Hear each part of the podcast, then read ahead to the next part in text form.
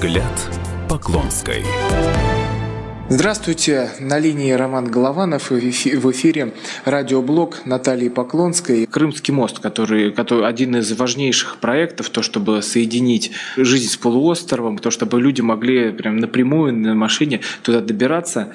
И вот есть такой господин Ислямов, вот, и он сказал, что будет то ли блокировать, то ли фиксировать тех, кто едет по Крымскому мосту э, туда, на полуостров. Вот э, что это за персонаж и для чего он это все устраивает? Известный персонаж. Э, для меня он очень понятен, и ему больше ничего не остается, кроме как фиксировать кого-то и что-то. Потому как своей преступной деятельностью полностью перечеркнул все, что имел ранее. Но он выбрал такой для себя путь. Путь преступной жизни. Превратился из бизнесмена в обычного банального преступника, экстремиста, второсортного. И своим же каким-то ядом, э, от которого не может избавиться, погибает. То, что он заявляет и заявлял ранее, возбуждено ряд уголовных дел. В основном они были возбуждены, эти уголовные дела, по моей инициативе, когда я была в должности прокурора Республики Крым.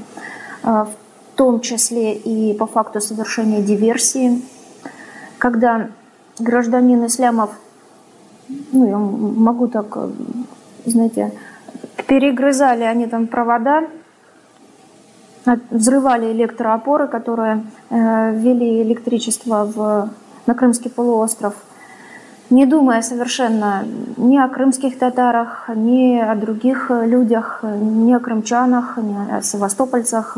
Э, просто им надо было удовлетворить э, собственную жажду, собственную злость и оставить без э, электроэнергии Крымский полуостров в период осенне-зимний, когда невозможно было прожить без тепла, без электричества, таким образом, это его лицо. То, что он сейчас говорит, это чистейшей воды такой, такое легкое напоминание о себе. Потому как он уже настолько сроднился с и представителями террористических организаций, такими как «Серые волки», другие деятели, что по-другому не может себя вести. Но ничего, и на эти его высказывания найдется управа. Все, что он может, это только пылить своими словами. Вот, собственно, в этом и заключается Ислямов Ленур. Я его очень хорошо знаю.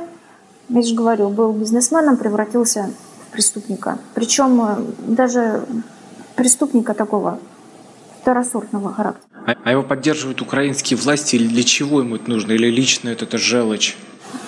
Ну, конечно, он кому-то нужен, он тоже марионетка в чьих-то руках. В очередной раз вот его высказывания подтверждают правильность принятого Верховным судом Республики Крым решения по моему исковому заявлению, когда я была прокурором Республики Крым о запрете деятельности Меджилиса крымско-татарского народа, поскольку Ислямов представляется одним из руководителей и лидеров Меджилиса крымско-татарского народа. То есть те преступления, которые совершались ранее от э, лица э, этой организации, этого движения, объединения, продолжает существовать и по сегодняшний день. И все международные правозащитные сообщества, когда говорят э, и рассказывают о незаконности запрета Меджилиса крымско-татарского народа, почему сейчас они молчат, и мы не слышим возмущения со стороны э, так называемых правозащитных э, международных таких организаций, когда от лица этого объединения идут угрозы, опять направленные на угрозы, создающие опасность для жизни и здоровья людей, крымчан, других людей, которые хотят приехать в Крым через этот мост.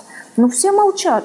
Вот те преступления, диверсия, ни одного э, замечания, ни одного вообще слова поддержки, ни одного слова осуждения, что Крымский полуостров был отключен полностью от электроэнергии в зимний, в осенне-зимний период 30 ноября.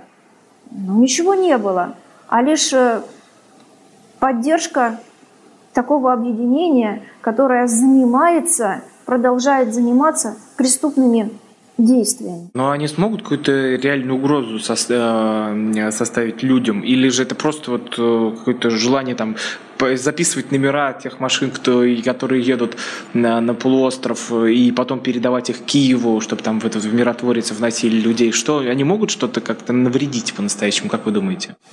Ну, конечно же нет. Может быть, э, гражданин Ислямов записался в дружинники сотрудников э, там, ГИБДД Украины, о, стаж ему нужен, какую-то стажировку проходит, по номерам будет записывать, тренироваться. Ну, пусть тренируется.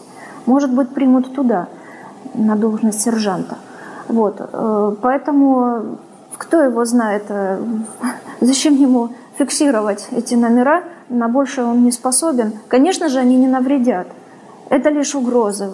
В очередной раз такой себе пиар.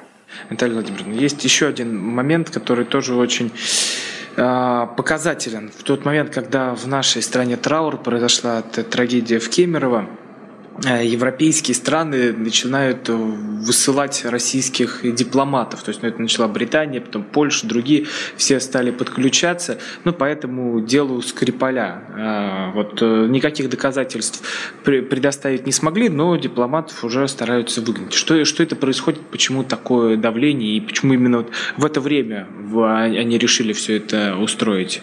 Ну, конечно же, по этому вопросу официальную позицию высказал уже МИД России. И, кроме того, МИД России заявил, что будут адекватные меры приняты по данному факту. Мы скоро о них узнаем.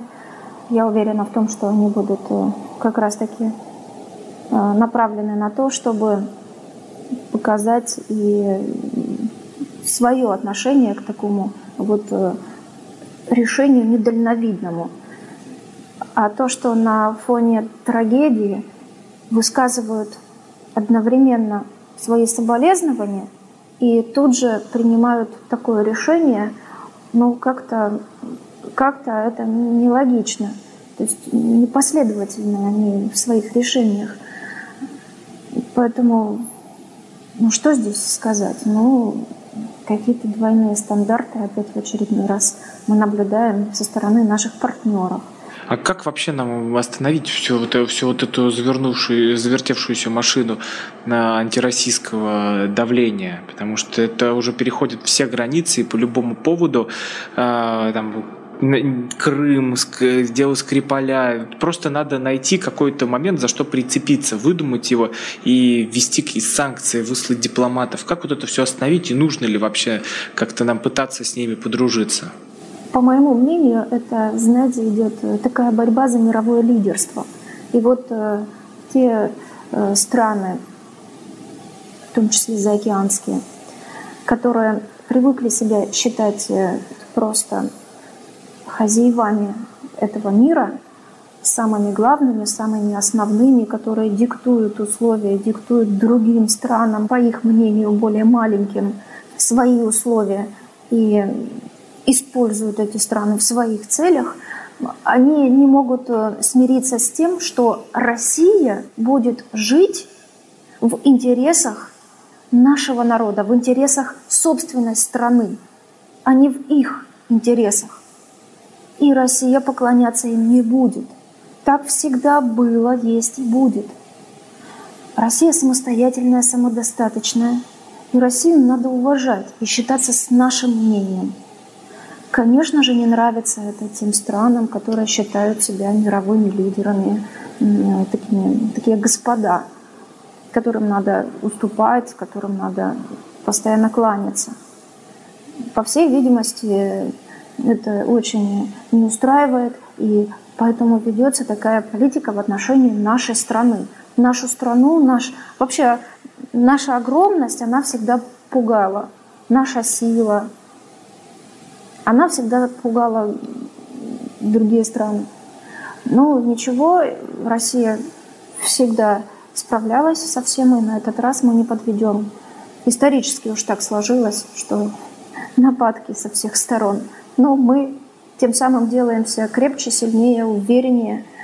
И надо только быть сплоченнее, помогать нашему президенту Владимиру Владимировичу и гордиться собственной страной, как бы какое давление извне не шло. Спасибо большое, Наталья Владимировна. Это был радиоблог Натальи Поклонской. Всего доброго. До свидания. Всего доброго. Взгляд Поклонской.